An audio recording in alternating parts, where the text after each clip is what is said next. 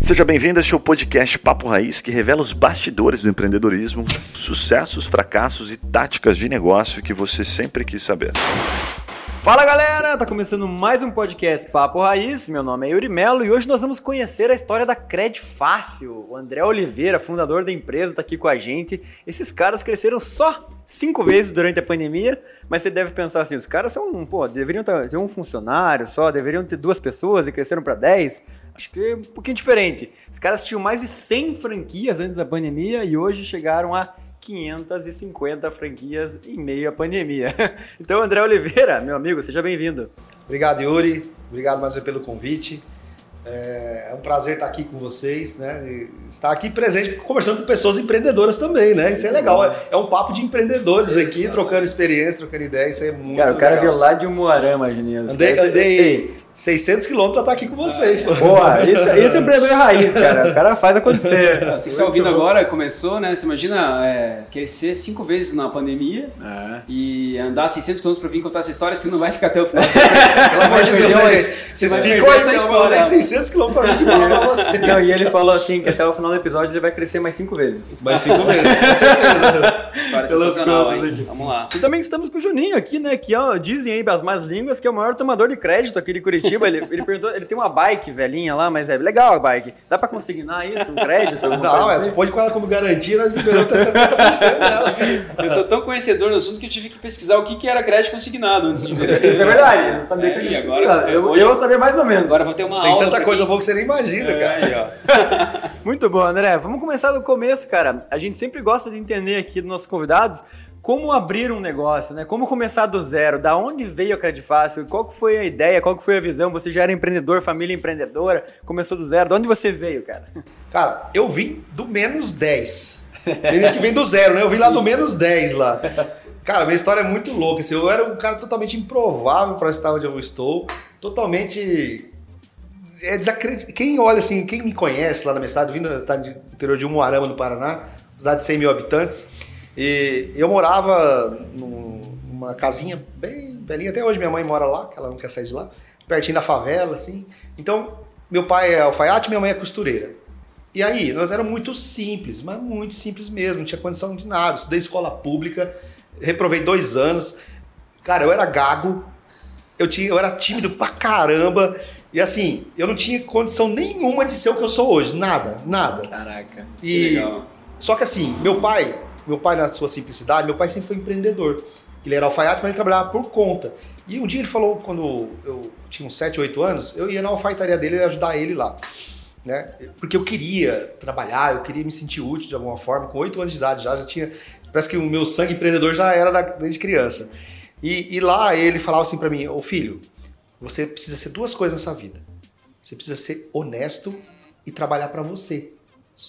Porque você trabalhar pra você, você vai ter chances de crescer. E aquilo ficou gravado em mim. Meu pai instalou uma crença positiva dentro de mim ali Que massa. que eu falei, então tá bom, pai, então eu vou, vou ser tudo que o senhor tá falando, honesto e uma pessoa que, que um dia eu vou trabalhar para mim. E aí eu comecei, com 11 anos de idade, eu comecei já meu primeiro negócio. né? Foi ali que tudo começou. É, em, é, aqui na, na minha cidade chama geladinho, não sei como é que chama aqui. Geladinho, Curitiba, é, geladinho, geladinho, também. é. Né? Minha mãe fazia aquilo, né? E aqueles, usava aqueles que suco, Sim, fazia, sim. botava no congelador e a gente ficava o dia inteiro é, chupando aquele geladinho lá. E eu percebi que todo mundo gostava daquilo, minha rua inteira lá, da molecada e tal. Fazia fila já. Aí um dia eu acordei assim e falei, cara, em casa, o sonho da minha mãe era ter um, é, um- uma jarra com copos para receber a visita. Olha só o sonho da minha mãe, como a gente era simples. Em casa só tinha aqueles copos de massa tomate naquela época lá. Sim, eu, sou, sim. eu, eu tenho 42 anos, então naquela época. molhos, é, né? então o mais velho sabe o que eu tô falando. É, eu conheço bem. É, aqueles copos de massa tomate lá para você Não. tomar água. E ela tinha vergonha, chegava uma visita de servir aquilo. E ela falou, um, dia eu vi que ela tava chorando assim, e ela falou, ah, meu sonho era ter uma jarra, mas meu pai não tinha condição, né? Por mais que ele trabalhava e tal, ele não conseguia mais manter a casa. E aí eu vi que lá, vi minha mãe chorando, eu falei, cara, eu preciso fazer alguma coisa. E aí eu pensei, o que, que eu posso fazer para ajudar? Mas eu só tenho 11 anos de idade, eu sou apenas um moleque. Aí eu falei, olhei pra... Aí fui abrir a geladeira, eu abri, olhei e falei assim, cara, eu vou vender esse negócio. Se eu gosto, a molecada gosta, por que não vender? Aí, no- aí meu pai pescava, ele tinha uma caixa de isopor velha lá que ele colocava os peixes. Aí eu peguei, no outro dia, peguei aquela caixa, velho, fedendo peixe, coloquei lá os, os geladinhos que a minha mãe fez, que ela fazia bastante, que era baratinho pra fazer. Falei, mãe, eu vou vender isso aqui. Só que eu não falei pra ela que o objetivo era dar aquele, Sim. Sim. é, aquela a jarra pra ela. Eu queria fazer uma surpresa, porque tava, é, faltava, acho que se não me engano, uns 30 dias pra chegar o aniversário dela. Aham. E eu falei pro meu irmão, meu irmão também começou comigo, ele tinha 10 anos. Eu falei, ó, mano, vamos vender esse negócio pra gente comprar esse negócio pra mãe, dar de presente pra ela. e a gente botou uma meta. Olha só, de lá a gente já colocou uma meta, fez uma estratégia, já fiz, contabilizamos o quanto a gente tinha que vender, Não, fomos na loja. plan, né, cara? Vocês foram precursores do. Sebrae, né? Exatamente, Obrigado. com 11 anos de idade. Então aquilo, aquela veia empreendedora ele já estava Ô, nascendo Juninho, ali. tu não escutou uma história parecida Sim, de alguém sim, esses sim. dias? Quem, é, quem que era? podcast, eu acho que do. do... Cara, isso falou foi muito bizarro, porque teve um cara que a gente conversou aqui no podcast. Você lembra o nome? Daquele que a gente fez online? É, foi, da, foi do online. Era, e era de franquia É. também. E E, o cara falou exatamente isso. Eu pensei na hora também. Ele falou, cara, minha mãe tinha o sonho de comprar uma jarra Olha pra só. casa. Tô te falando. E o Caraca. inter- E o cara do interior do Paraná também. É. Eu falei- quase falei, cara, déjà vu forte aqui, né? Adriano, né? O Adriano. Dá o quê? S Blue. Ele é meu irmão, pô. Tá falando sério? Ele é meu irmão. Não acredito. Aí. Ele é meu irmão. Porra, cara. olha que Ah, vai! Como assim? Ele tem uma franquia da corretora. É, então! A gente Ah, falou com ele esses dias no papo aí. Por isso que nossa história é parecida, porque nós começamos juntos. Olha que bizarro! Você sabia disso, Ari? Muito boa Muito bom, momento- Quer dizer que é verdade, né? Pelo menos. Cara, e o teu irmão. É de mentira, né? Depois vamos pedir aí o RG, o CPF do pessoal aí pra... tá- Adriano pra Oliveira, o nome dele é o mesmo. Pra você que o tá ouvindo a gente, assim, até no, no episódio, foi uma das Mas o pessoas. Adriano não veio 600 km visitar nós aqui. uma das histórias mais é, humildes assim que eu vi no sentido de conseguir conquistar e chegar onde vocês chegaram, né? E com a simplicidade que você que você está falando agora, eu senti também isso né, nele, assim. Então, pô, cara, vai ter uma história sensacional hoje. Eu adorei, adorei. Eu sou um empreendedor raiz, cara. Que coincidência animal. Não, desculpa, te cortei o que você contando. Porque vocês começaram ali com o geladinho, né? E agora, agora conectou tudo. Agora, Boa, gente. agora vambora. Né? Legal, Então, e daí? E aí, cara, e aí a gente começou e a gente tinha uma meta. A gente traçou uma meta que quanto a gente tinha que vender por dia para conseguir aquela, aquele dinheiro para comprar já. E aí a gente batalhou, nós montamos estratégia. Bom, vamos na saída das escolas. Então a gente ficava na saída das escolas, batendo em porta em porta. A gente ralou mesmo, aquele, aquela caixa pesada. Só que meu irmão, ele é mais novo, mas só que ele é mais forte que eu, ele era mais gordinho, mais forte. Então eu não aguentava muito carregar a caixa. Então eu deixava ele carregar e eu vendia, né? Tava na lábia, né? É, eu falava, ó, você carrega aí que eu vou tentar vender. Eu dava uma enrolada nele e deixava Cara. ele carregando e eu vendia. Né? E, e aí o que acontece? Aí faltava assim, tipo, dois dias pro aniversário da minha mãe, a gente não conseguiu dinheiro. Eu falei, cara, o que, que nós vamos fazer? Eu sentei assim, na beira do meio-fio. Aquele dia eu baixei a cabeça e fiz uma oração. Eu falei, Deus, me ajuda, Deus. Eu, eu vim até aqui, falta tão pouco eu não vou conseguir dar esse presente para minha mãe. E eu queria muito dar esse presente para ela, porque isso é muito importante para ela. E fiz uma oração ali, e ali eu, eu tive um, não sei, uma conexão divina assim tremenda. E eu, nós levantamos. E eu não tinha vendido nada aquele dia. Eu sei que daí, a partir daquele momento que eu fiz aquela oração, saí da, levantei, em menos de duas horas a gente tinha vendido tudo. Caraca. Não sei o que aconteceu, eu nunca tinha vendido aquilo. Arrepia. Energia, energia E- contagiosa. Exatamente. E aí, cara, a gente conseguiu dinheiro. Aí nós fomos na loja no outro dia, no, no sábado, eu lembro até hoje. Eu e meu irmão. E aí, tipo, chegamos na loja querendo comprar o negócio, né? Só que a gente era moleque, novinho. Eu já sou, eu já sou grandão já, né? Eu tenho 1,65m. Imagina com 11 anos de idade como é que eu era, né? É, não, cara entrei lá, de, entrei lá com um shortinho, um shortinho velho, um chinelo, um havaiano com um prego de baixo. E ninguém atendia nós, cara. A gente queria comprar o negócio. Olha só como é que a- a- às vezes as pessoas É perdem a oportunidade das vendas, né? Sim, Você não sim. pode julgar a pessoa pela aparência, Sim. né? Por isso tem que tratar todo mundo de forma igual. Aquilo também me tocou muito. Eu falei, o dia que eu tiver minha empresa, todo mundo vai ser tratado com muito respeito, independente de quem ela seja, né? E aquilo ficou na minha cabeça também. E aí demorou pra caramba. E aí a gente conseguiu comprar. Mas só que a caixa era grande, assim, era no tamanho dessa mesa, assim, mais ou menos. E, e, e pra gente vir de a pé até na, na casa, pra gente carregar aquilo lá foi um sufoco. Mas fizemos assim com um laço, uma caixa vermelha, com um laço vermelho, bonitinho. E aí quando a gente entregou assim pra minha mãe, né, cara, a gente, porra, foi muito louco, assim, ela começou a chorar, assim, a gente se emocionou Vocês também. tinham quantos anos? Eu tinha 11 anos. Caraca. Sabe bem que é louco, né? Disso que você tá contando. Você tinha, desde aquela época, um objetivo muito claro, assim, né? Já tinha uma Tipo meta, assim, já sabia o que eu queria. É, tipo assim, eu acho que às vezes você. É normal a gente, numa fase dos negócios, começar já a fazer pelos números, assim, né?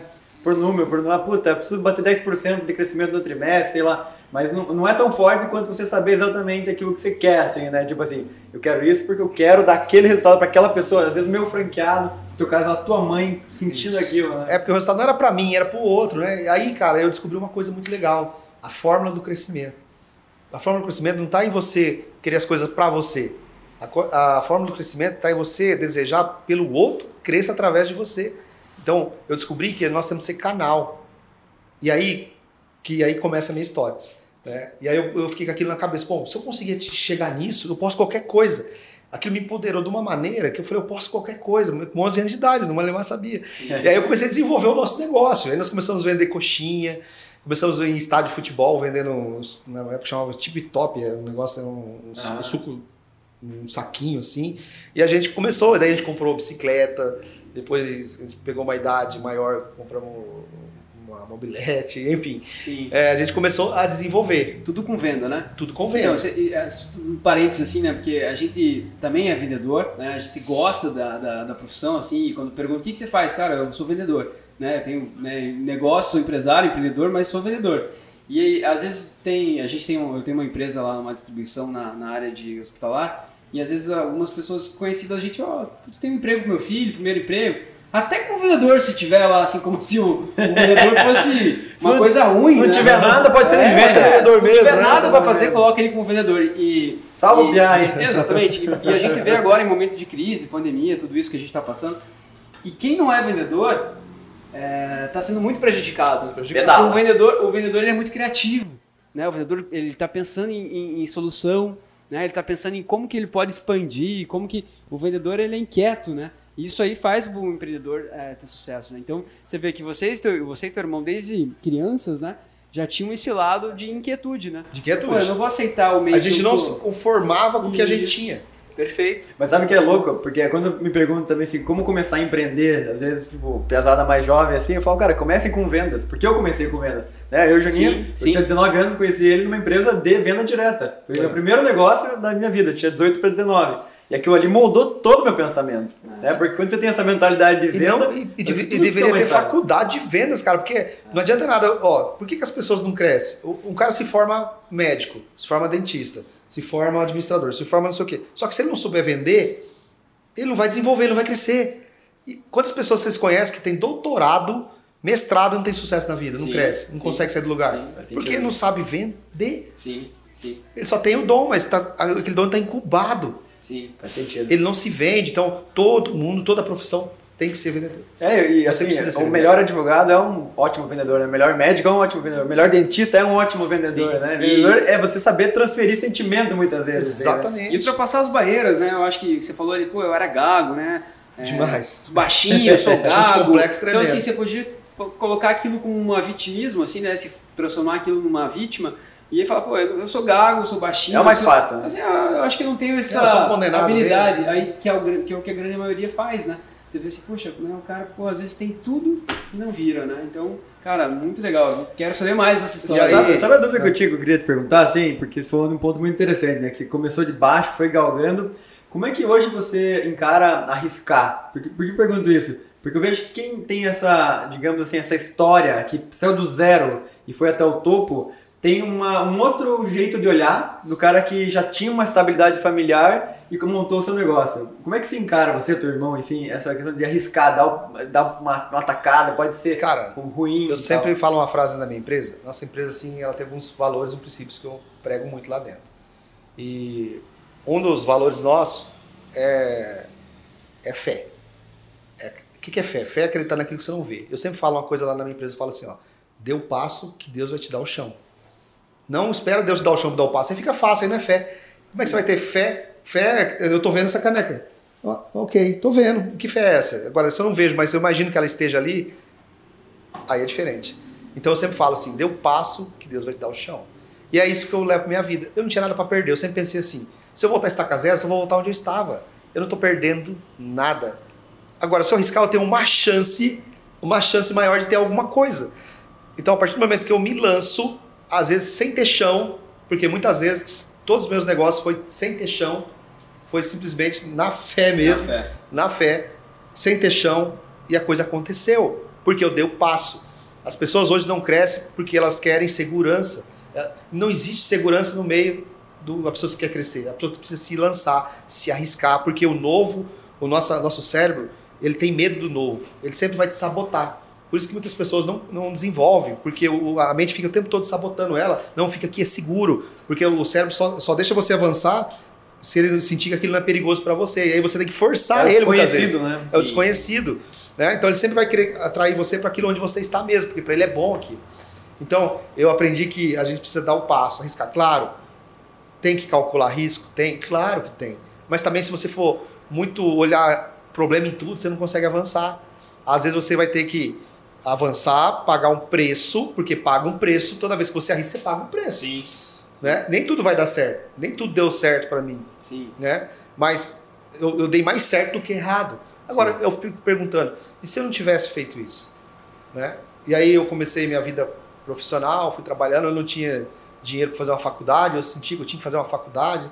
E para mim fazer minha faculdade, um dia eu cheguei pra minha mãe, vou fazer uma faculdade. Ela, ela falou assim: "Você é louco, menino, você é pobre, você não pode ter faculdade".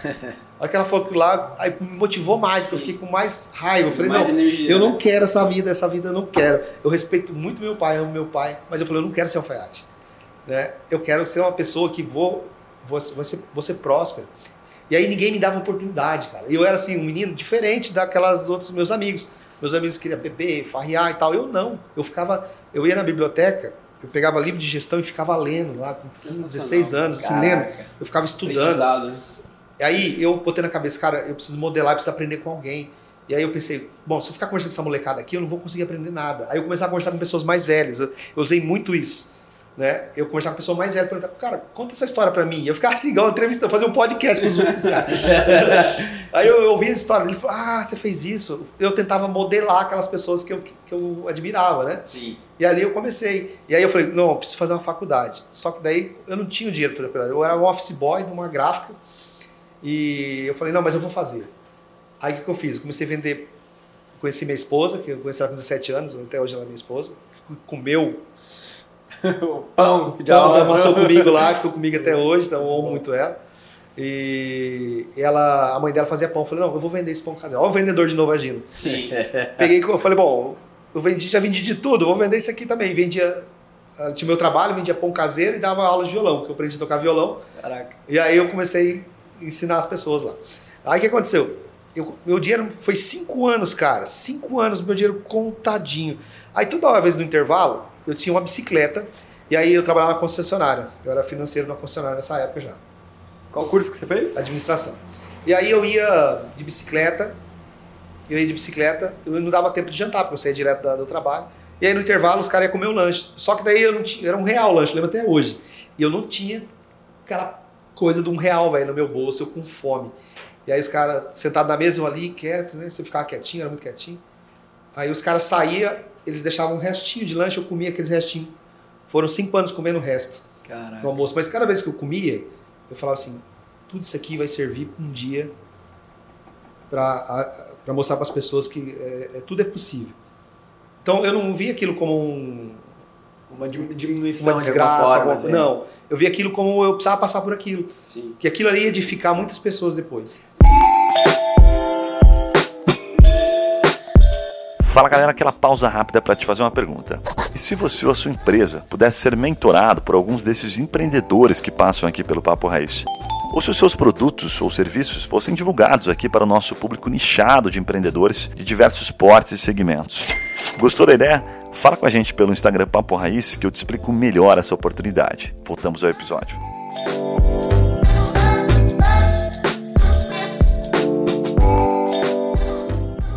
Mas deixa eu entender uma coisa. É, é esse sentimento, assim, que você sempre cre- teve essa crença em você mesmo, né? Você claramente tinha essa crença que você ia chegar lá, Sim, mesmo sabendo, mesmo sabendo o que era chegar lá naquele É. momento, né? Mas assim, é, como que isso se materializou em ações, assim, quero dizer, eu entendi assim, que, puta, cada dificuldade ali, teve algum momento ali no meio da faculdade, depois da faculdade, que você falou, cara, não, agora eu vou abrir essa empresa aqui, vou materializar meu sonho, começou a dar certo, como é que foi essa Isso, virada? Então, aí vamos lá.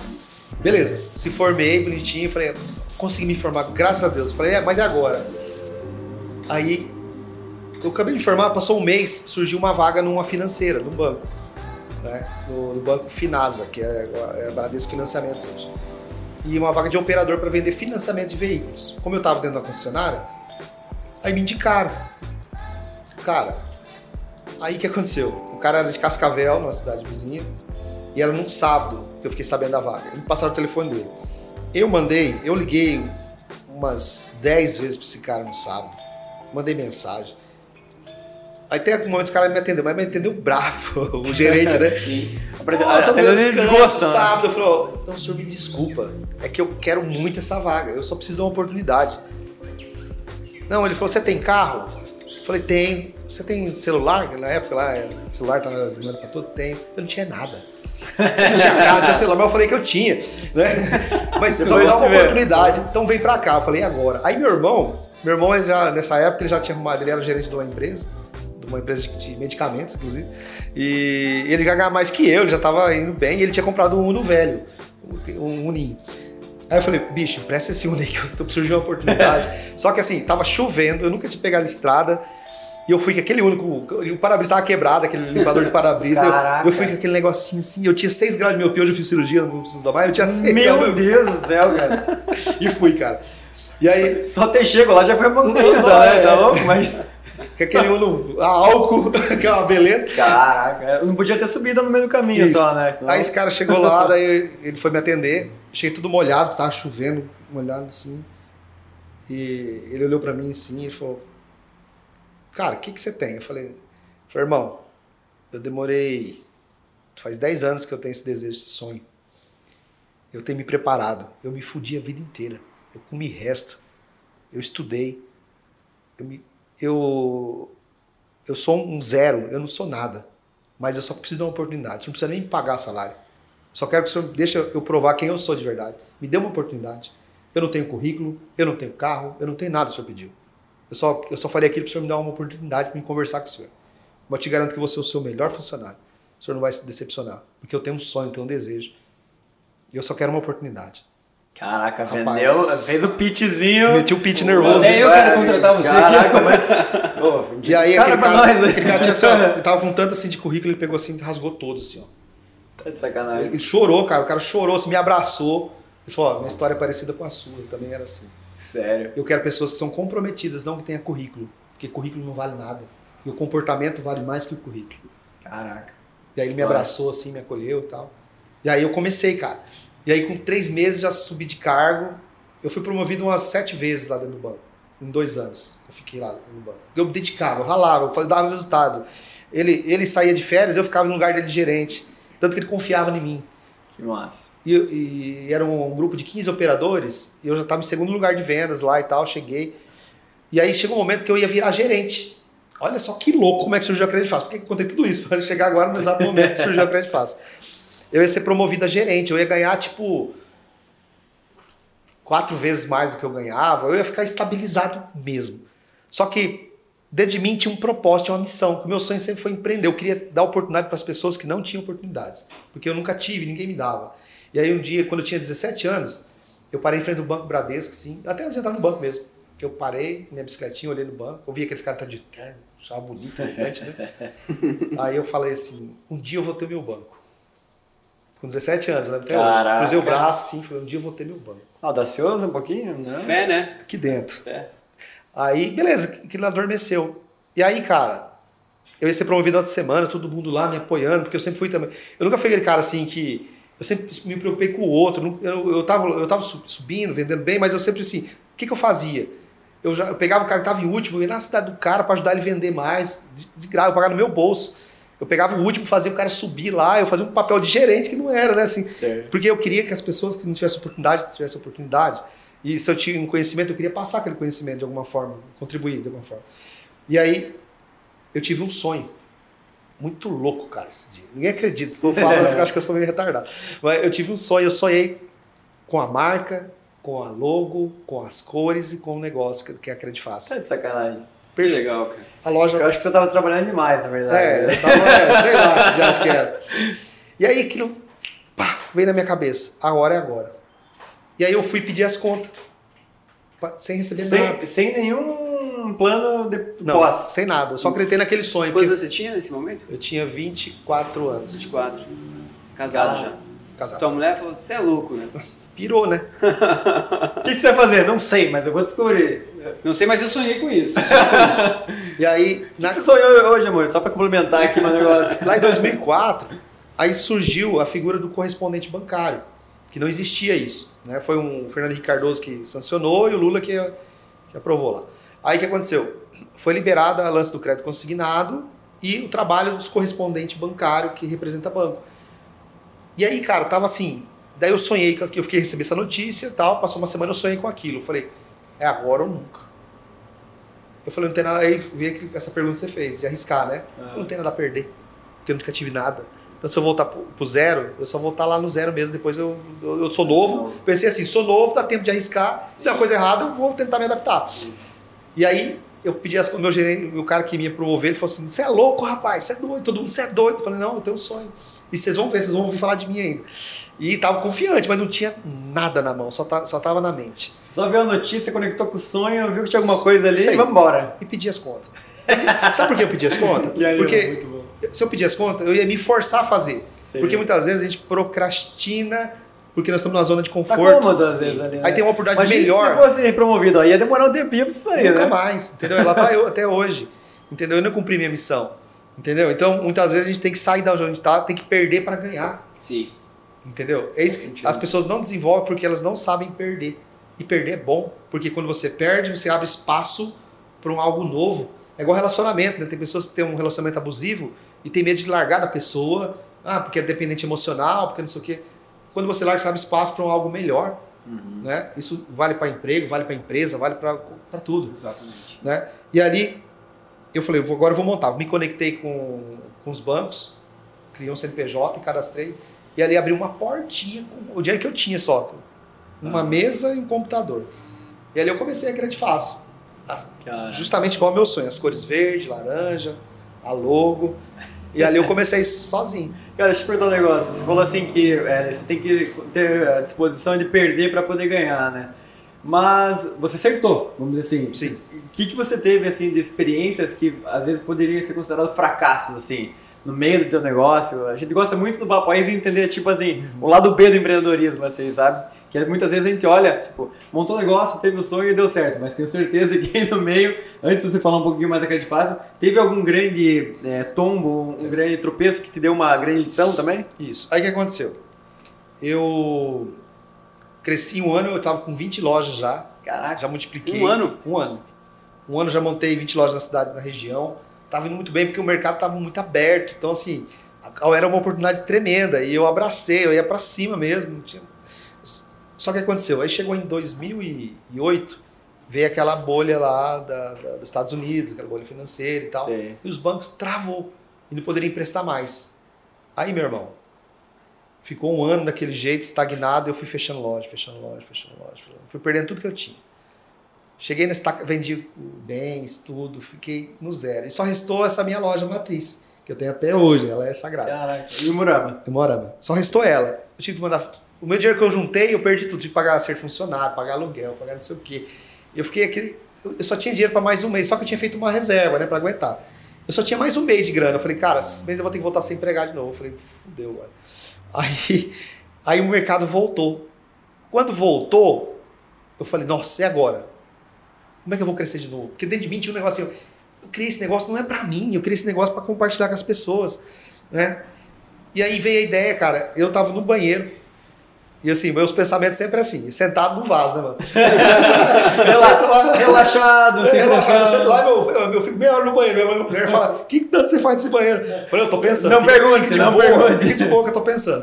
Sento lá, eu boto a mão na cabeça assim e fico, "Que- como é que eu posso melhorar isso, fazer isso? Aí, pá, veio a ideia.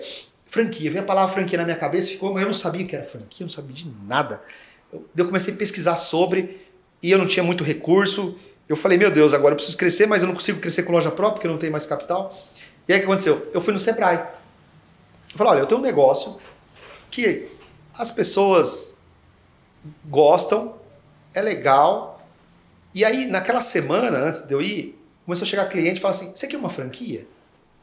Foi uns quatro clientes na semana. Você quer uma franquia? Eu falei, cara, isso é um sinal, mano. Sinal, né? De novo, né? Porque é, Deus está presente em todos os momentos da minha vida, né? Eu sempre peço muito para ele. E ele começou a me dar sinal que era para acontecer aquilo. Aí veio aquela palavra, eu falei, meu Deus, eu vou pegar e, e vou procurar então o que é isso. Eu só vou, cara. Eu, quando vem um negócio na minha cabeça, eu não fico duvidando muito. Eu acredito muito no que no, no meu pensamento, nas coisas que vêm para mim, na minha é intuição. sentido. Isso, eu acredito, eu vou.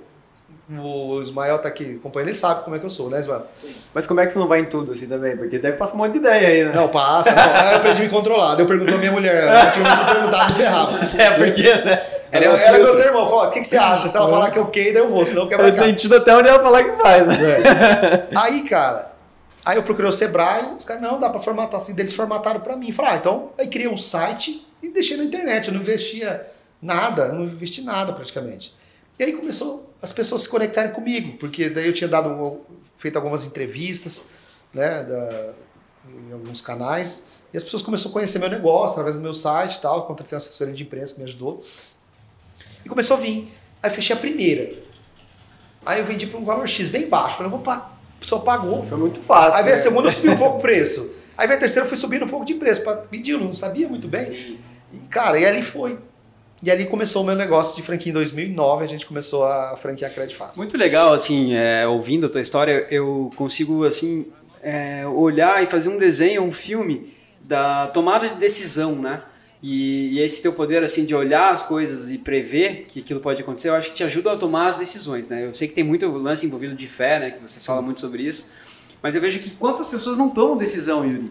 Eu vejo que, é, recentemente eu tive uma experiência muito grande, eu trabalho nesse meio, mas é, com lance do Covid, a gente, eu tive muito dentro de hospital. E, e lá, acompanhante, né, acompanhando é, alguns familiares e tudo. E aí eu não sou enfermeiro, não sou farmacêutico, não sou médico, mas sou administrador e vendedor. E o tempo inteiro eu falava assim, moça, aquela, aquela senhora ali tá precisando de ajuda, você pode chamar tal pessoa? Cara, a hora que eu me vi ali dentro, assim... Tava administrando a tarde, parada já. Eu tava, eu- as pessoas vinham perguntar pra mim o que, que tinha que fazer quase. Doutor, assim, sabe? doutor, doutor. Eu falei, ó, é, o- essa pessoa não almoçou ainda, será que a senhora pode... Então, assim, as pessoas não tomam uma atitude, você É entende? verdade. E isso faz toda a diferença para você ser empreendedor, né? E, e- e eu juro, pro, juro para vocês, falei assim, cara, acho que eu tenho que montar um hospital, né?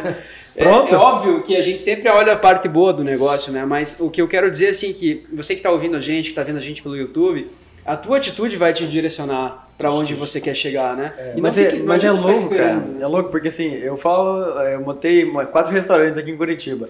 Assim, cara, se eu soubesse, antes de começar, tudo que eu ia passar nesses restaurantes, eu certeza que não teria feito. Sabe? Tipo aquele negócio. Se eu soubesse que eu teria que passar pra conquistar, não teria feito. Então, às vezes é bom essa ingenuidade seletiva, assim, pra você conseguir ter coragem de fazer mesmo sem ter todas as informações, né? Exatamente. Porque assim, é, você falou, coragem, cara.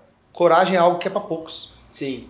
Né? A coragem é um, é um comportamento. A coragem é, é o seu instinto. A, a coragem é você acreditar em você mesmo. Porque às vezes as pessoas são tão inseguras com elas mesmas que elas não têm coragem de tomar decisões, de fazer nada, porque elas não acreditam nelas mesmas.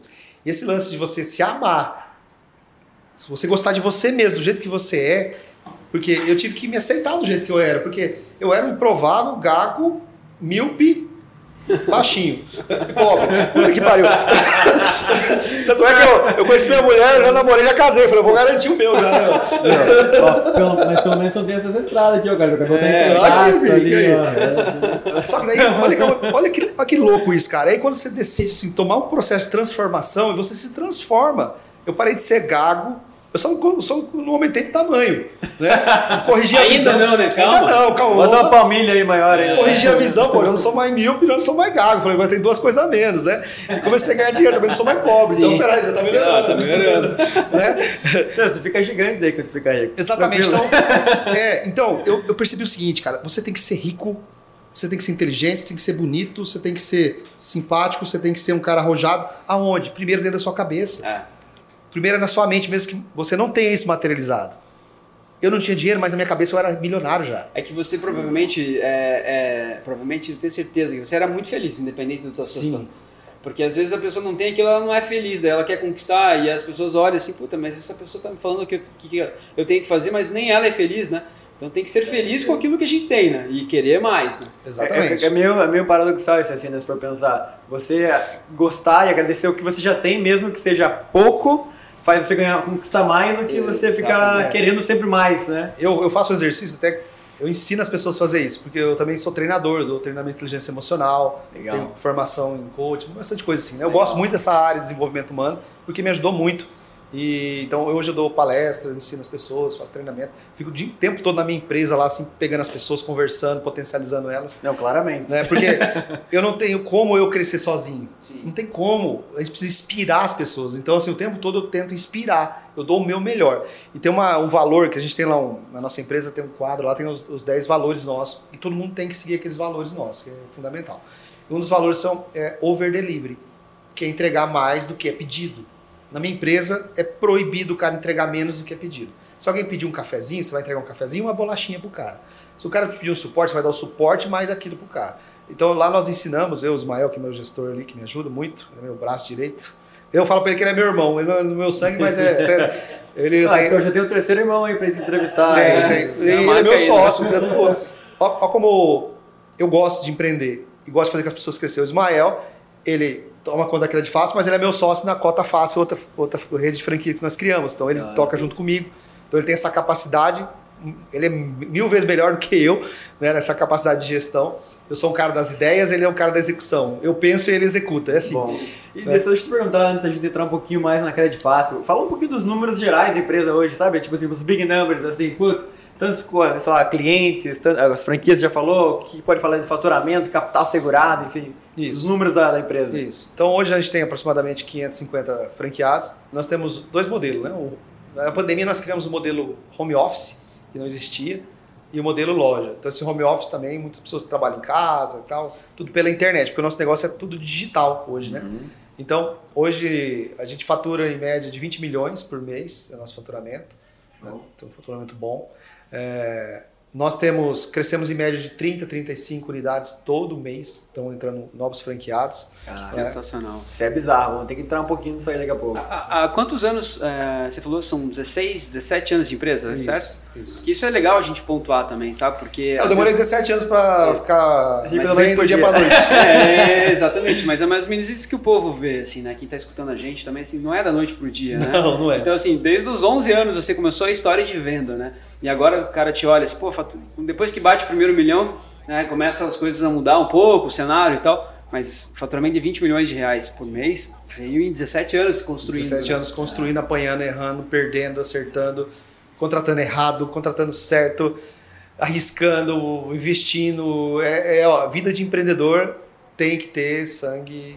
É, E, frio, e cara. outra, né? Você aproveitou a oportunidade, mas assim, não é porque você teve sorte, é porque estava muito preparado para também nesse momento escalar cinco vezes em um ano, né? A gente Exatamente. entrevistou aqui no podcast, não sei se você conhece a franquia do Market for You, que é aquela de Assim? é, mercadinho sendo condomínio, Aham. sabe? Os caras estão com 1.500 unidades e a empresa começou em fevereiro do ano passado. Mas assim, os caras. Quem olha isso fala, puta, os caras foram muito sortudos, estavam no momento ali, tinha uma, tinha uma unidade quando a pandemia bateu. E hoje tô com 1.500 em 15 meses, vai. É, daí você olha isso e fala assim, puta, cara, sorte, né? O cara tava no momento certo, assim. Daí você conhece os caras. Ele a gente entrevistou o Sandrinho, sócio aqui no Papo Raiz. E ele falou, cara, a gente tá batendo cabeça há 10 anos. Monta um negócio dá errado, monta um negócio dá errado, monta um po- tinha posto de gasolina, puta, vendemos um posto de gasolina. Não é da noite pro dia. A gente realmente Exatamente. tava no lugar certo na hora certa, mas a gente também tem que ser a pessoa certa. Eu Eu, tenho uma história para dar um contexto nisso que a gente tá falando. Eu perdi a chave de um. Eu tinha um Honda Civic na época e eu perdi a chave do carro.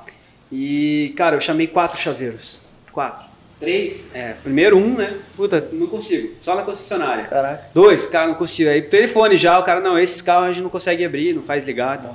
Aí veio um cara lá. Bom, bom carro japonês. Em né? 10 minutos, em 10 minutos ele abriu. 600 reais. E aí eu falei assim, porra, cara, né?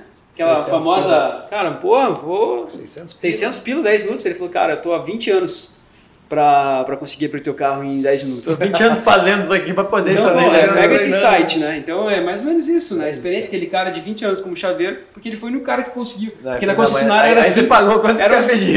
Eram 5 mil a concessionária, né? Eu falei, pô, então 600 reais acabou sendo barato. Mas que a história é mais ou menos, pô, quanto tempo a gente tem que estar, né, batendo a É. cabeça, tomando decisão errada, certa, analisando para conseguir virar a chave, né? E por que disso? Porque você, o seu franqueado você precisa entregar algo formatado, pronto, dizendo para ele, ó, o caminho é esse, aqui é bom, aqui é ruim, você faz dessa maneira. Ele vai economizar 17 anos da vida dele tendo o meu Sim. negócio. Sim. Então eu entrego pronto, funcionando, para ele poder, ele só tem o que executar.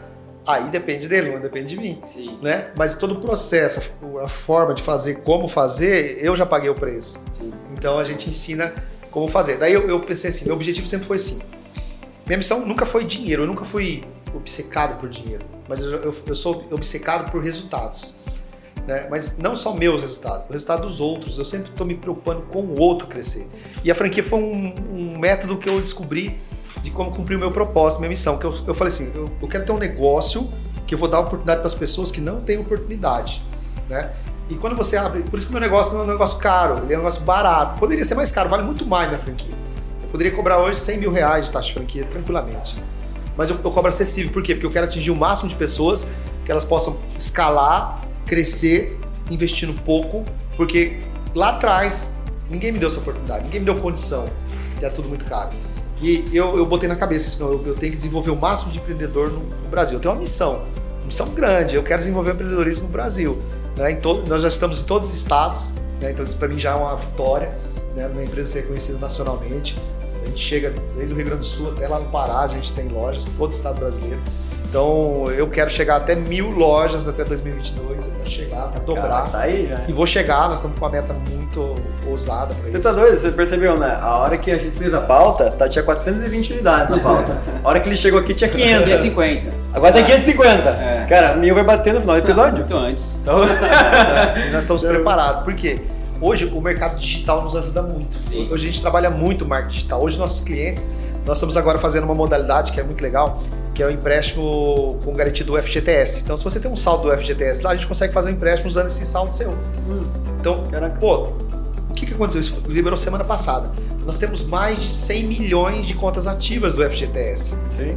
criou um mercado, uma demanda agora no meu negócio que vai explodir de venda. Então, quem quer ser um franqueado vai entrar e vai nadar. E o que, que a gente faz? Faz marketing digital, capta as pessoas que querem, só vem o lead, a pessoa só vai, pede o documento, salta a pessoa e fica efetivo empréstimo e ganha comissão. É algo para faturar, tipo assim, o que ele vai investir na franquia, ele recupera em 15 dias.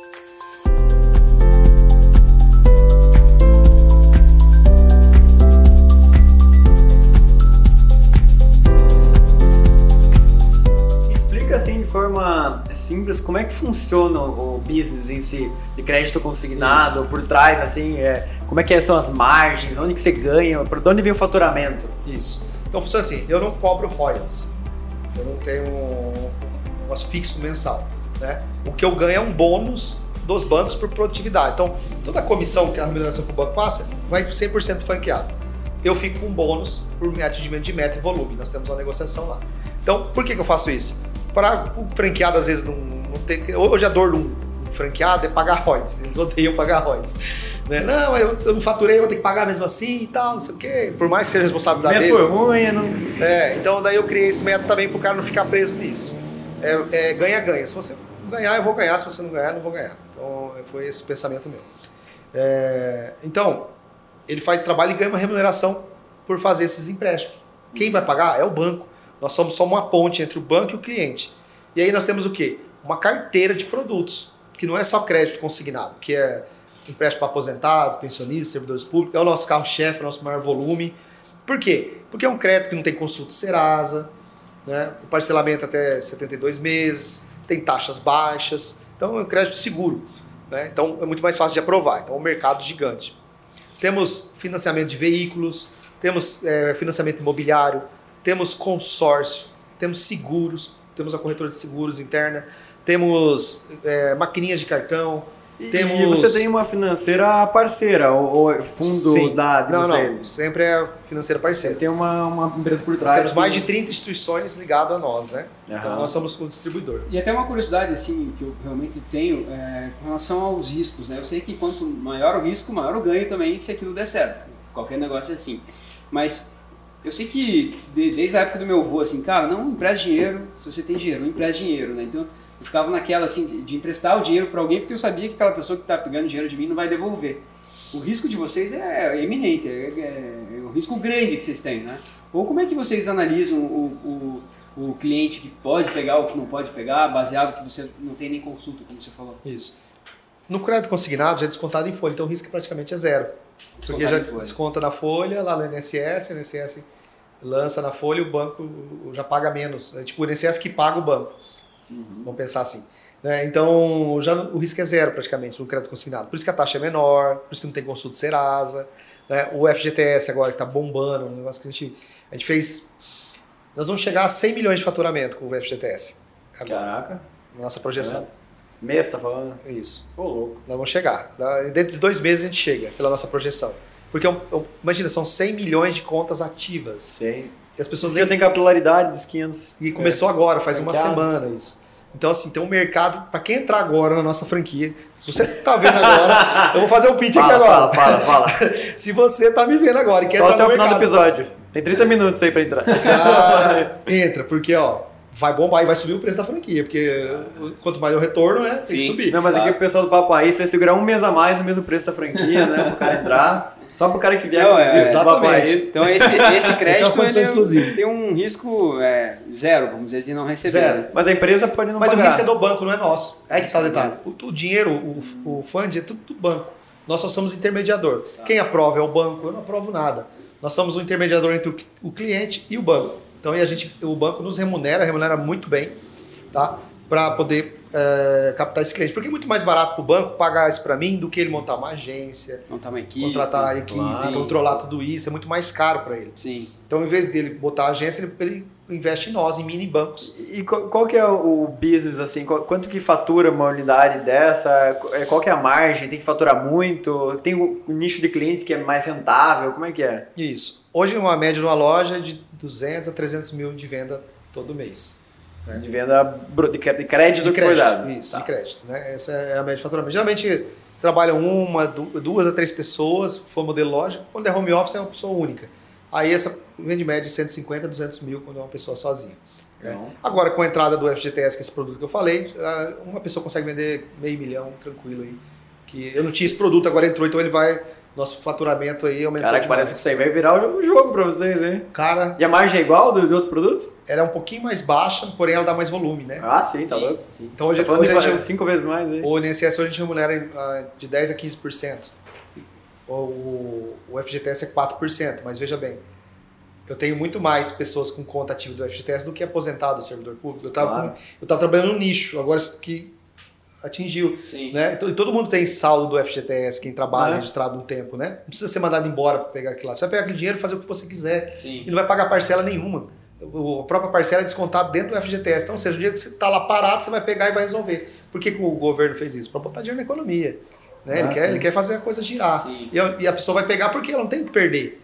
Né? Porque ela vai ter que pagar parcela mensal, nada. Então, então é um produto sensacional. É, se ela pagar, continua tudo intacto ali, tá tudo certo. né? Exatamente. É só, e o crédito é barato nesse caso? É. O que, que fica assim, uma A taxa? taxa a- é, são feitas em cinco parcelas, descontado anual uma vez por ano, no aniversário, no saque aniversário. E a taxa é 1,9. 1,9. É, hoje você não consegue Ah, empréstimo bom, pessoal, É, não, menos. não é. Vai no seu banco e fala que quer fazer um empréstimo pessoal. Ele vai te falar 7, 8, 10%. Né? É 1,9, você não paga nada, desconto seu FGTS, Não, libera mas em 24 1,9 horas. é um mês. Ao mês. Ah, tá, não é. Mas é bom, né? É, não, com certeza. Para esse tipo de empréstimo vale muito a pena. Com, com Você relação faz ao para negativado, porque vamos pensar, você, você, Sim. você tá negativado. Você, Sim, não você consegue, precisa- né? Você tá devendo para limpar seu nome, por exemplo. Você pode usar para limpar seu nome, você pode para quitar um financiamento, para sair É, do faz limite do sentido. cheque especial. Até qual, até qual o percentual do, do saldo lá que você vai conseguir pegar? Aí tem que fazer um simulador, tem um simulador lá que vai Mas calcular. é, mas é um valor, assim, bom, assim. É do- significativo. Tem que ter no mínimo 2.200 reais de saldo. Ah, tá. Não, E o, com relação à parte de controle né, de vocês, porque como não tem um produto físico, né, a gente está falando de dinheiro e sistema, vocês criaram um sistema, um RP, vocês, é, porque são, né, como é um negócio que vocês têm muitas lojas, como é que vocês controlam é, o faturamento de cada unidade de vocês? É um sistema único, integrado? Isso, nós temos um CRM integrado que dá todas as informações. Tudo que as franquias produzem vai, vem para esse sistema, ali já gera comissão, comissão a receber, se tem pendência de contrato, se tem regularizar, enfim, toda a ação está ali. Então é tudo centralizado, a gente tem muito gráfico, dados ali o tempo todo. Investiram em tecnologia. A, é, a comissão é semanalmente, né? Ah, praticamente diária a comissão. O cara vendeu, é, formalizou o físico, em dois dias já está disponível a comissão para ele. É uma coisa que eu acho que é bom para quem acha, não, é muito bom para quem está fazendo um negócio acontecer, porque o dinheiro está na tá rápido. Fluxo de caixa né? rápido. Exatamente. É, eu tenho, assim, indo para um, até um último bloco que a gente gosta aqui de abordar com nossos convidados. Agora, tudo que eu tô perguntando, eu tô tendo déjà vu aqui, Ari. Hum, sempre, tô- sempre tô lembrando da resposta do irmão dele. Mas é, é bem interessante. O próximo irmão vai ser mais interessante ainda. É, o que, que vocês fazem exatamente? A gente sempre pergunta assim, o que, que dá certo, o que, que dá errado, estratégias que dão certo. Se você olhar uma franqueadora no teu ramo ou outros, o que, que vocês fazem de diferente? Eles falam, puta, tenho tantas pessoas no meu comercial, 35 franquias por mês, mesmo para micro franquia não é normal. O que, que vocês fazem de diferente que dá certo? O que, que faz vocês terem resultado hoje? Isso. As pessoas são fundamental. Uma equipe, uma equipe é, alinhada com o seu propósito, com a sua missão. Esse é o segredo. Não é quantidade, é qualidade. Eu tenho pessoas lá que valem por três, quatro pessoas. Porque elas estão alinhadas com a missão, com o propósito, com a entrega, com o over delivery. É sempre fazer mais. Então, quando você consegue explorar isso da sua equipe, você multiplica a sua equipe por três, quatro. Né? Porque não é quantidade, é qualidade, é controle, é gestão. Né? Hoje o Ismael tem um papel fundamental no, no processo. Sem ele eu não conseguiria fazer nada disso. Né? Porque ele faz uma gestão em cima, ele fica ali, ele é o. O povo ele chega até. Eu, eu sou mais bonzinho e tal, eu sou mais de boa. Tem que ter, né? Um de É, cada lado. ele, ele morde eu assopro, né, cara? Só que é, o segredo é essa gestão, Sim, sim, essa gestão em certeza. cima, cuidado com os detalhes, né? É, reuniões, alinhamento, conversa. Né? Então isso ajudou muito. A gente, no passado a gente tinha um problema antes do Ismael assumir essa função. A gente tinha um problema sério com isso. Às vezes passava muita coisa batida, a gente não enxergava, tinha um problema lá, não resolvia. Né? Hoje não, hoje chega um problema na Ismael. A gente chega já já faz reunião com, com o franqueado, porque o franqueado tem os seus graus de dificuldade, então está no começo, está no meio, está mais avançado. Então, às vezes o cara fica insatisfeito, e aí você tem que ir lá e tentar mostrar para ele que não é daquela forma que tem que fazer, olha, o olhar dessa maneira. Porque você tem que ser professor do produto, mas você tem que ser professor de gestão, você tem que ser psicólogo, você tem que ser parceiro, você tem que ser, às vezes, pai, dar uma, uma prensada no cara para ele poder despertar. Né? O, o grande desafio é o quê? Fazer o outro se mover. Né? Fazer a outra parte lá da ponta se mover. Fazer ele enxergar a oportunidade que ele tem nas mãos. Sim. É. O, com relação a essa parte de virada de vocês, né? Hoje vocês né, conseguiram conquistar aí, né, um patrimônio né, legal, uma, uma coisa que você imaginava lá quando você tinha 11 anos e tal. E eu ouvi até essa semana no podcast que ele falou assim, ganhar dinheiro não é tão difícil quanto manter-se né, ganhando dinheiro, né? Como é que vocês lidam com essa questão assim também, tipo, porque de repente tem gente que tá ouvindo a gente e fala assim, na hora que eu ganhar dinheiro eu vou comprar casa, né, carro e vou, né, vai gastar, né, e não vai reinvestir. Como é que vocês lidam com essa questão de, de a hora que você faz a virada, ganha dinheiro e continua? É, ele não contou que os 600 km foi por cima, não foi por chão, né? Que- Um aviãozinho, né, um aviãozinho, não. Foi, foi pro chão, mas assim, ó. Mas logo logo, né, tá Eu montei um. eu- minha, minha esposa não gosta que, de avião. Ela falou, eu ia comprar um avião. Que era meu sonho. É hoje ainda, eu tenho que ela ainda. Só que daí o que aconteceu? A gente fez- pegou uma van e a gente fez um jatinho sobre rodas. Eu mandei customizar a van, até eh, ficou pronto, nós, nós viemos com ela. Tá aí. E Sério? Isso, é bem top, bem legal, cara. Parece um avião mesmo, parece um avião, só que é sobre rodas. E a gente viaja tudo pra São Paulo, um monte de lugar. Ó, que legal. Vamos lá, entendeu? Então, assim, ah, hoje os investimentos nossos, eu reinvisto muito dentro da empresa mesmo. Eu invisto em tecnologia, eu invisto estrutura, porque eu acredito assim, o melhor investimento é no seu próprio negócio mesmo. Né? Quando você vai investir fora daquilo que você não conhece, você está correndo risco. Então, hoje, meu, eu não sou muito focado em investir em imóveis, essas coisas não. Eu, eu, eu invisto na própria empresa mesmo para ela crescer, para ela render mais, monto outros negócios. Eu gosto de investir em negócios. Né? A gente montou outra franquia que está iniciando, que é a Cota Fácil, que é uma corretora de seguros. Temos a Dindim Pag, que é meio de pagamento. Tem uma outra franquia que eu estou desenvolvendo, que é Solar. Montei uma boutique de carnes que a gente estava conversando, né? Que é legal, um projeto também que vai virar, estou ainda formatando ele, que é muito interessante. Sei. Uma boutique de carnes está em alta pra caramba Sim, esse sim, negócio. Sim. Né? Então eu sou empreendedor, eu gosto de desenvolver negócios, dar oportunidade para as pessoas, gerar emprego. né? hoje a gente gera mais de 3 mil empregos direto e indiretamente Que massa, cara. né? na, na rede. Como é toda. que é a dinâmica da, da empresa, assim, interna no- na semana? Tipo, você tem uma reunião geral, como é que se motiva, assim? Você é aquele tipo de cara que delega muito e fica mais geral? bastante. Ou você tá sempre entrando no micro, assim? Como Não. é que é a tua rotina? O Ismael, ele entra mais no micro e eu, eu fico mais na estratégia mesmo. Eu fico na visão do negócio. Porque eu penso assim, o cara que, tá, que vai direcionar o barco, Se ele estiver remando, ele não vai conseguir ver. Ele vai, ele vai começar a rodar e acho que tá andando em algum lugar. Então eu fico lá na, na proa, lá assim, olhando. Ó, pra cá. Acho que aqui é o melhor lugar, hein? Eu tenho uma oportunidade lá. E eu preciso estar com a cabeça livre, ter tempo. Perfeito. Hoje eu consigo delegar e ter tempo. Eu tenho qualidade de vida. Eu não sou aquele cara que se mata e trabalhar. Né? Eu, eu consigo ter as pessoas pra, que me ajudam de confiança, meus braços, mas eu tenho tempo para pensar. Né? E todo empreendedor, empresário, ele precisa ter tempo para pensar. Se ele está se ele tá remando lá, ele não vai ter tempo, ele vai cansar, ele vai esgotar e ele não vai ter a visão. E o meu mercado ele é muito dinâmico. Se não tiver ninguém atento olhando, você pode se perder fácil. E, e como é que você fazia para ter essa facilidade ou essa visão mais macro no momento que não tinha essa equipe robusta que você tem hoje? Tipo, É, mas como era é menor também, né?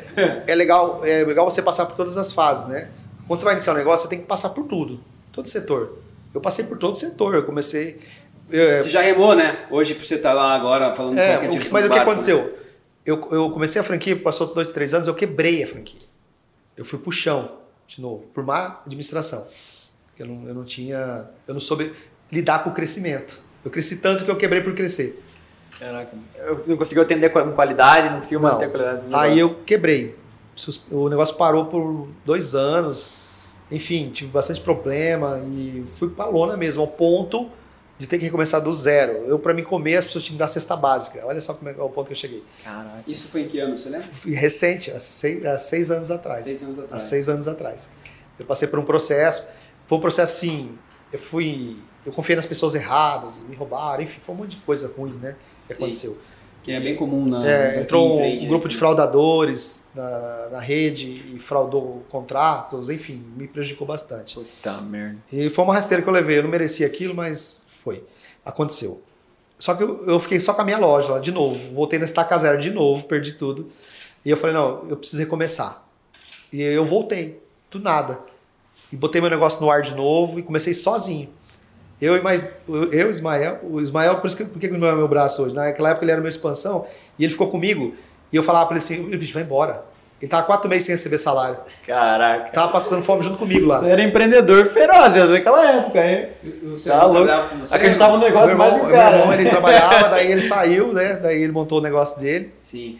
E aí o Ismael ficou comigo, daí eu falei, o Tony falou, bicho, vai embora, velho. Você vai, tá passando fome comigo, você não merece não. E aí ele foi, daí quando voltou o negócio, eu chamei ele, falei, bicho, você vai ser meu braço direito. Você é um cara que foi fiel comigo lá, na- lá atrás, sustentou, agora eu quero te honrar. Né? Daí ele veio e a gente voltou. Em cinco anos a gente cresceu pra cacete. Que da hora, cara. Não, aqui é papo raiz, não. Não essa, não. Muito a gente bom. cresceu e voltou. Porque é que eu falo, gente. Não precisa estar o cenário ideal para você crescer. Não precisa estar tudo pronto, não precisa ter chão. Dá o passo. Dá o passo, acredita, vai, se entrega. Reconheça seus erros, porque o, o pior defeito do ser humano é ser orgulhoso e arrogante. Esse cara é o cara que sempre vai estar na merda. Sim. E eu descobri o que, que me derrubou foi de ser orgulhoso e arrogante, porque eu, eu me tornei um. Hoje, eu, eu- cara, eu sou muito simples, humilde, não tô nem aí, entendeu? Eu tento ver as coisas sempre do lado positivo.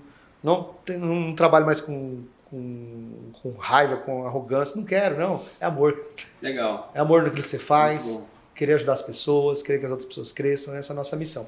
E aí eu escrevi um livro. Ah, é? É, tá, que livro, eu terminei de escrever esse mês, a gente vai ver se lança ele. Conta aí, conta aí, pô. Esse livro ele chama Tome Posse, o nome do livro. Eu Olha conto aí. toda a minha história, minha trajetória. São 16 capítulos que eu vou contando o que, que eu fiz para chegar até onde eu cheguei, Caraca. qual foi os desafios. Quando, quando lança?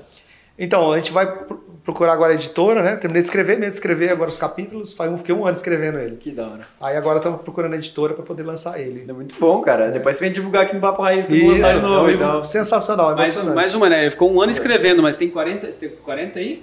Quantos anos tem? 42. São 48, 42 anos Pra ali- escrever. É, pra escrever em um ano. Né? Escrevendo. É, Mas eu, eu achei engraçado, eu ia fazer uma pergunta assim, meio, talvez, é, é, é, teórica, assim, mas acho que é interessante. Você falou muito de liderar, liderar por amor, assim, de não ficar muito, é, às vezes, apegado aos detalhes, realmente pensar no macro, pensar na ideia, às vezes ficar meio fechado, assim. Mas é, você, em algum momento, você teve que, que abrir mão um pouco dessa crença para o negócio escalar, ou você sempre, você alguma vez já perdeu essa crença e teve que voltar atrás? Tipo, quando caiu o negócio, você perdeu um pouco dessa tua crença, dessa tua luz, vamos dizer assim? Ou você sempre teve certeza que, mesmo com 38 anos, voltando para estaca zero, eu ia voltar? Não, eu sabia que eu ia voltar. Eu, falava para as pessoas, eu vou voltar. É questão de tempo. Só que eu apanhei. Você, para você ter sucesso, você precisa passar pelo vale. Todo mundo tem sucesso, passa pelo vale. Se você não passou pelo vale, você não sabe o que é sucesso. Entendeu? O sucesso, você precisa passar pelo vale, porque o vale, quando você vai no zero, no chão, é, lá é o pior lugar que tem. Porque lá os amigos se afastam, lá todo mundo acha que você vai conversar que você vai pedir dinheiro pro cara, a sua família já começa a olhar torto, eu avisei, né? Tem a turma do avisei, eu avisei começa a entrar em ação. Né? Então, você fica totalmente sozinho. Sim. Você tem que você tem que ali você vê, você descobre a sua essência, a sua identidade, né? E nesse vale que eu passei, ali eu descobri minha verdadeira essência. Eu vi o quanto eu era forte, o quanto eu era fraco. Porque quando você passa pelo vale, você eh, você começa a descobrir as suas fraquezas.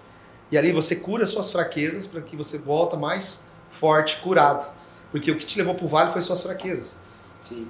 E aí lá no, no vale é o, é, o, é a UTI, né? Você trabalha no hospital. É a UTI onde você vai se curar. E às vezes é necessário. Lembra que eu falei? Às vezes é preciso perder para ganhar. Então tem percas na nossa vida que são necessárias. Muito bom. Por quê? Para vir algo melhor para você. Sensacional. Quando você perde, é tudo é providência. Por quê? Você precisa, você precisa perder.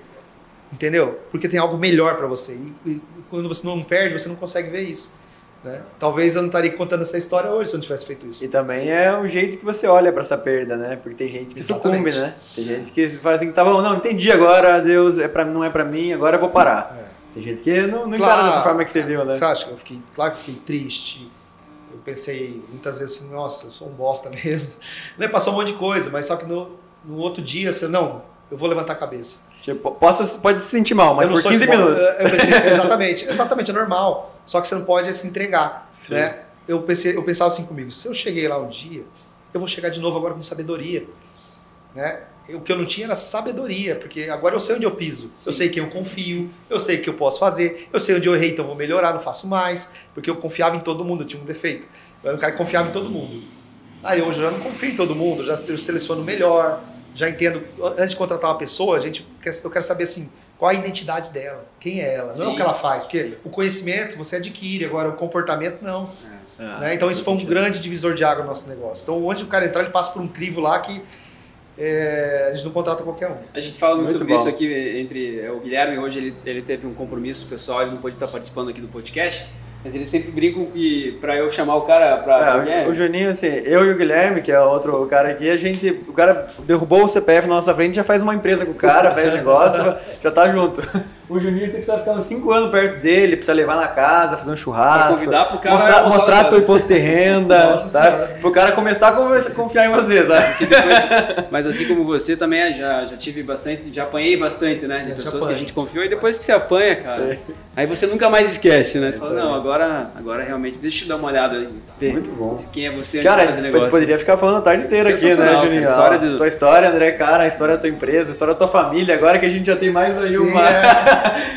pra quem não ouviu a história, né, do. Como é o nome do teu irmão? Adriano. Do Adriano, Adriano. por favor, vai lá, né, a, a- área aí, por acaso, cara. Isso pra mim ainda não caiu a veja aqui. Não, esse Achei é- muito. Tem, cara, tem tanto empreendedor no Brasil. O pessoal vai a gente achar que foi combinado irmãos. aqui, o pessoal vai achar que foi combinado. Não, foi, é, galera, não foi combinado. Isso aqui foi História, muito, história de uma família empreendedora, né? Mais um segundo livro, ó. É isso aí. É muito bom. André, por gentileza, deixa sua mensagem final, cara. Deixa aí seus contatos.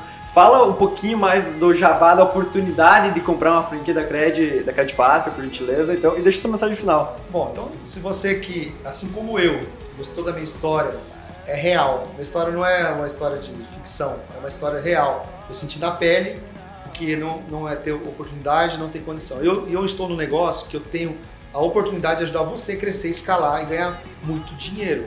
Muito dinheiro mesmo. Mas não ganhar. O, o foco não é ganhar dinheiro. O foco é transformar vidas. É transformar a vida da sua família. É transformar você poder fazer uma viagem, você poder comprar aquele presente para seu filho, você poder honrar a sua história. Então, se você quer fazer parte disso, não do negócio, mas sim de transformação de vida, é, acesse aí é, www.franquiascredifácil.com.br. Lá vai ter um formulário, você deixa seus dados, a minha equipe vai entrar em contato com você, vai te explicar o nosso plano de negócio, suas oportunidades. Então, se você quer ser essa pessoa que vai ajudar as pessoas a se transformar, vem pra cá que vai dar muito certo. Bom, muito bom. Juninho, alguns recados finais aí? Não, cara, eu acho que o recado final é que é, é possível, né? Acredite no- nos sonhos e, como você falou muito na questão da fé, né?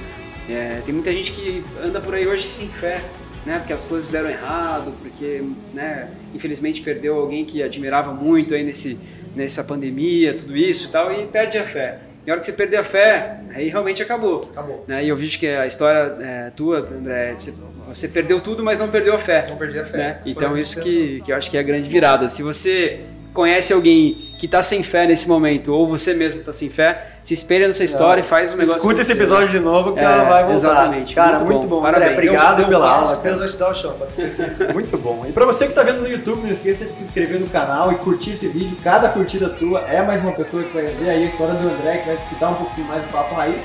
E não esqueça, são dois vídeos por semana, pelo menos dois episódios por semana aí, completos com empreendedores raiz. E se você tá escutando no Spotify, aí siga a gente, compartilhe essa mensagem aí pro mundo inteiro. Valeu! Pessoal, Por favor, só fala, fala, me fala, siga fala. no Instagram, me ajuda lá, tô precisando de audiência. Fala aí, como é que é? Como é que é? Arroba André Crédito Fácil. André Me Crédito siga Fácil, lá, aí é eu, fácil. eu coloco muito conteúdo de empreendedorismo, eu falo Seguir muito agora. Bota, o Tiagão vai botar também na descrição Isso, do, do arroba episódio André aqui. Crédito Fácil, me segue lá que eu dou bastante dica, faço live. Animal. Valeu, galera. Até a próxima. Valeu. Falou!